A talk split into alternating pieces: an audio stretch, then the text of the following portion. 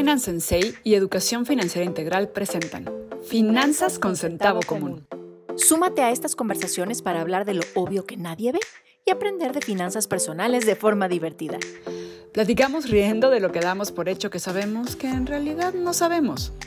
Tal vez sabes usar tu dinero, pero siempre se puede estar mejor. Saber más nunca está de más. Bienvenidos.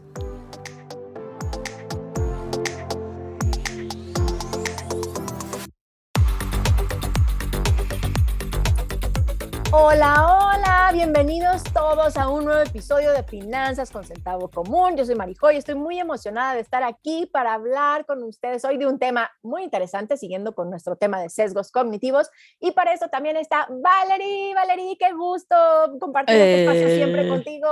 Oh, sí, igualmente, Marijo, muchísimas gracias. Aquí estamos, sí, siguiendo esta serie de sesgos cognitivos. El que nos toca hoy está muy interesante aunque van a decir es que se parece a otros, sí, o sea, los sesgos se van medio pareciendo entre sí, pero sí tienen sus características particulares. El de hoy se llama el sesgo del falso consenso. Y recuerda que los sesgos cognitivos son errores en nuestro pensamiento que pueden llevarnos a tomar malas decisiones financieras o poco acertadas.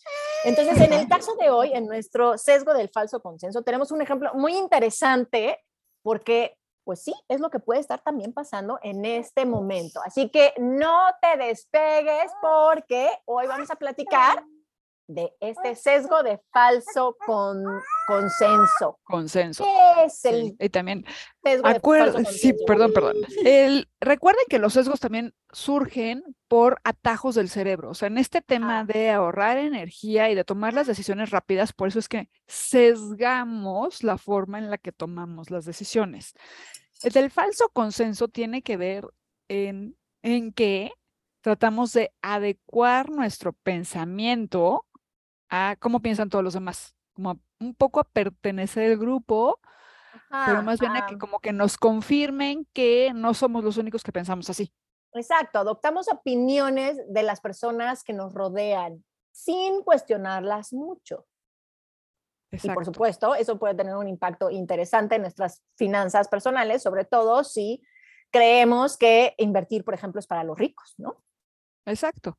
Y como la gente que nos rodea piensa igual que nosotros, entonces creemos que todo el mundo piensa igual que nosotros. sí, ¿qué tal que quiero salir de deudas? Pero pues todo el mundo vivimos así, ¿no?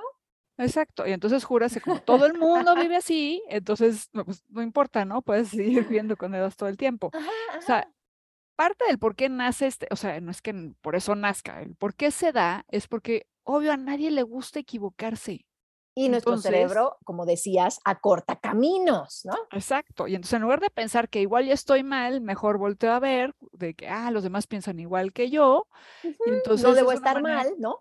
Sí, es una manera de confirmar que tengo la razón. O sea, claro que estoy pensando bien porque todos aquí piensan igual que yo.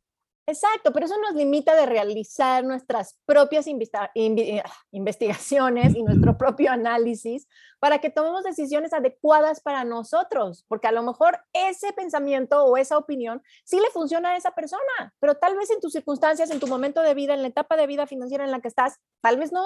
Entonces, pues nos limita, ¿no? Exacto. Entonces, bueno, un poco. A ver, vamos a entrar en un ejemplo, y eso porque decíamos, no sé si se acuerdan de esta crisis que hubo en el 2008. Y se cree, o sea, hay una teoría de que parte de esa desestabilización económica que mucha gente hizo predicciones inexactas de cómo iban a evolucionar los, los mercados. Y entonces lo que ocurrió fue que los mercados evolucionaron de una forma no esperada, precisamente porque todo el mundo tenía un falso consenso de lo que iba a pasar.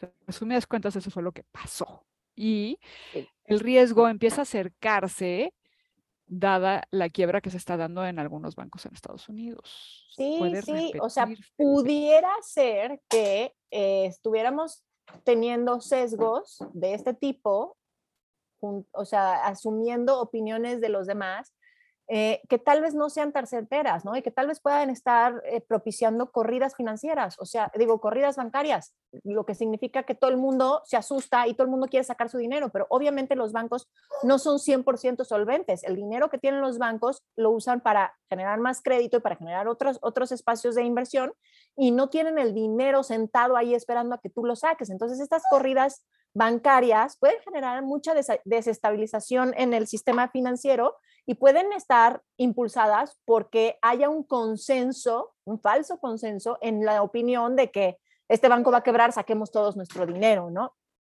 No digo que no sea cierto, pero puede, puede ser influenciado, ¿no? Entonces es importante que aparte de considerar las opiniones de otras personas, revisemos los hechos, que busquemos las verdades y que, y que busquemos no aceptar cualquier opinión sin cuestionarla para poder liberarnos un poquito de este sesgo, ¿no?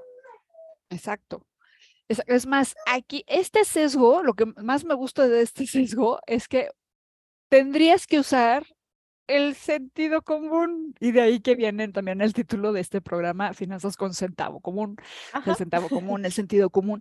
Eso es un poco lo que hay que utilizar que te puede ayudar a pensar, a no tomar el atajo, ¿de verdad todo esto va hacia allá?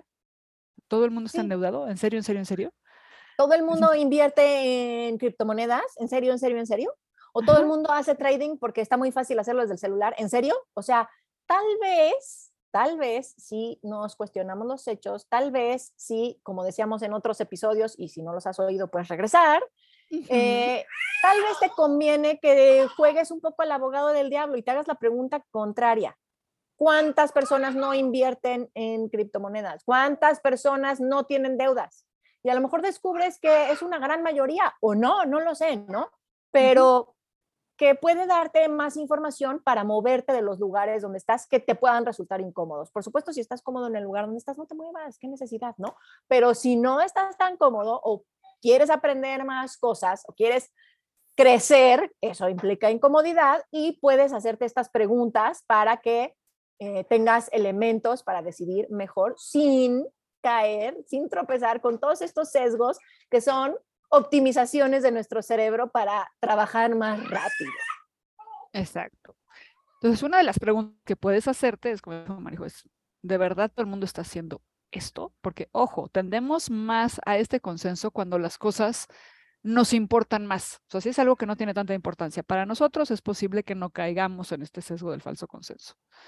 Pero si es algo que es como súper relevante para nosotros, estás buscando esa confirmación de que todo el mundo piensa igual que tú, porque además eso, pues apoya la autoestima y claro que todos nos queremos sentir bien y que queremos, nos queremos, pues. Sí, y que pertenecemos, que pertenecemos a la sociedad a la que estamos. Y está bien, es válido solo que puede no estarte aplicando para tu momento de vida, puede no estar alineado tus objetivos financieros y eso es importante revisarlo. Así que yo creo que vale la pena que nos quedemos con tres puntos importantes. Punto número uno, ahí les va el primero, que es un fenómeno muy común, a todos nos pasa y se presenta cuando adoptamos opiniones de personas que nos rodean sin cuestionarlas. Por tanto, las decisiones financieras que tomemos pueden no ser las mejores para nosotros. Punto número dos, Valerie. Punto número dos. Muchas veces acabamos tomando este sesgo por evitar el conflicto, ¿no? Entonces dices, no, no, porque yo como la mayoría y entonces no nos peleamos y entonces ya todos, pues, todos tranquilos. O el clásico calladita te ves más bonita, que aplicaría para las mujeres, no lo hagas, ¿no? O sea, sí pregúntate, sí con la incomodidad, amígate de la incomodidad. y punto número tres, ser conscientes de este sesgo nos permite tomar medidas para evitar caer en él y entonces que nuestras decisiones estén verdaderamente alineadas. Así que creo que son tres puntos muy valiosos que te puedes llevar el día de hoy para que estés atento, si quieres, atenta, ¿no? Si quieres, a alinearte en las cosas que dices con la boca crees con el corazón y pagas con el dinero. Exacto. Entonces, recuerden que pueden escribirnos a finanzasconcentavocomún.com o dejarnos algún comentario o mensajito en Instagram, finanzas con centavo común. ¿Les gustó este episodio? ¿Qué les pareció? Déjenos sus comentarios y si tienen inquietud de que hablemos de alguna otra cosa, por favor avísenos para que nosotros podamos tomar esos comentarios y hablar de ese tema que les interesa y podamos crecer y mejorar nuestra situación financiera entre todos. Recuerden dejarnos cinco estrellitas, no sean así. Estaremos eternamente agradecidos en sus plataformas de podcast, eh, Spotify, iHeartRadio y Amazon Music. Y pues gracias por escucharnos. Nos oímos en el próximo episodio de Finanzas con Centavo Común, ¿no? Hasta la próxima. Bye bye.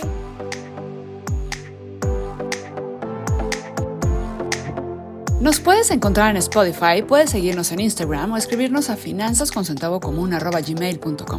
Recuerda compartir este podcast con quien creas que le pueda servir y déjanos cinco estrellitas. Gracias por apoyarnos. Pongamos un poco de sentido o de centavo común y manos a la obra. Acompáñanos.